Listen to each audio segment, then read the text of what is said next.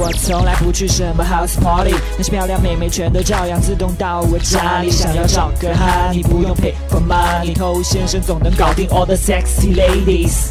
什么都不会，就是会把妹。欢迎收听《把妹宝典》，我是偷先生。很多兄弟他都问过我关于办公室恋情的一些问题啊。最近公司来了一个妹子，或者我喜欢我们公司的某个妹子，但最近她已经开始躲我了。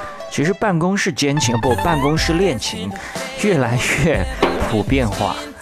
很多的上班白领因为忙于工作，让自己的私生活严重的受到挤压。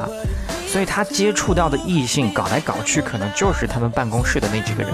那么今天呢，我们就来讲一下这个办公室恋情要怎么搞。你正在收听的是最走心、最走肾的撩妹节目《把妹宝典》，添加微信公众号 k u a i b a m e i，参加内部课，学习不可告人的撩妹套路。内部客服微信号 a r t t o u。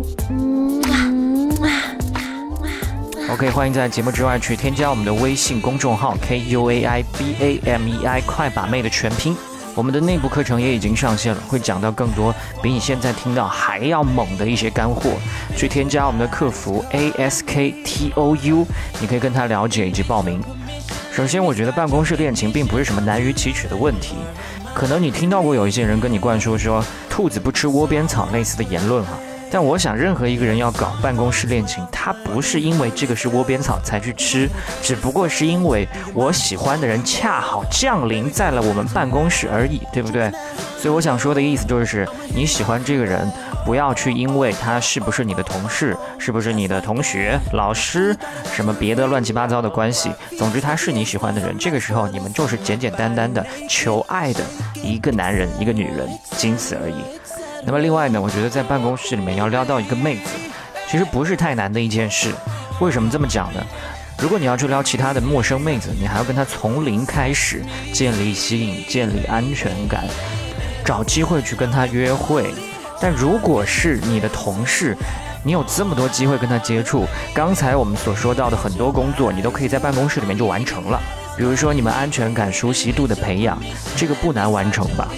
你的一些高价值展示，你的一些个性的呈现，这些也更加容易完成。为什么？你在办公室总有你的存在感吧？那么你跟其他同事会有你们之间的互动吧？那么这个过程当中，你自身的闪光点会自然而然地呈现出来，而不需要刻意的去跟他一对一再来做呈现。还有，如果你在这个公司里面是一个还不错的员工的话，那么你的社交认证也已经妥妥的建立起来了。那么还有一个什么？工作中的男人最认真，认真的男人最吸引人，这些你都可以让妹子感受到。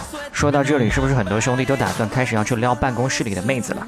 那当你真的想要做这件事情之前呢，拜托你把我接下来要讲的这些内容熟记于心。首先一点非常重要，就是不要把你跟她的事情搞得满城风雨。不管这个妹子现在喜欢你还是不喜欢你。你们有没有进展到什么程度，都不要让其他同事知道。很多兄弟他喜欢了这个妹子之后呢，就着急把心里的感觉先跟其他同事说一遍。哎，你觉得四号流水线上的张小花怎么样？我最近有一点喜欢她。这种事情只要传开了之后，就会给妹子造成很大的社交压力。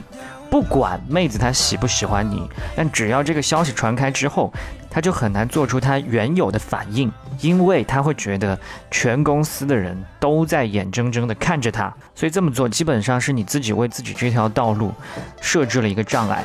那么很重要的第二点就是，你不要老觉得你们之间是同事，你们要忘却彼此的这一层身份关系，因为这个关系越明确，你们之间对话所受的限制就会越多。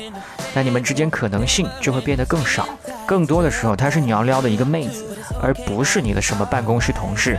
第三点，要形成你们两个人之间的小集体、小共谋，这什么意思呢？比如说，你们会讲一些只有你们两个才听得懂的事情，比如说你们在办公室里用 QQ 聊天，别人都不知道你们两个人在私聊；再或者说，你们两个人偷偷去完成一些事情，比如说偷偷去买个零食，这些。都会让你们达到一个超出普通同事的亲密度。很多兄弟可能看过我之前的一次视频直播，就跟大家讲到过我曾经的一个办公室恋情的经典案例。那一次呢，就是做到了我们今天这一集讲到了这几点，同时运用了一下角色扮演这一招，最后把这个妹子拿下了。那关于这个案例，我后来还写了一首情歌，把它记录下来。如果你还没听的话呢，可以去到我们的官方微信公众号，在菜单栏里有新手上路，点击它会看到一个原创推荐，就会找到这首歌了。好，今天就跟你聊这么多了。想学习不可告人的内部课程呢，请去添加微信号 a r t t o u，我是头先生，祝你早日成功。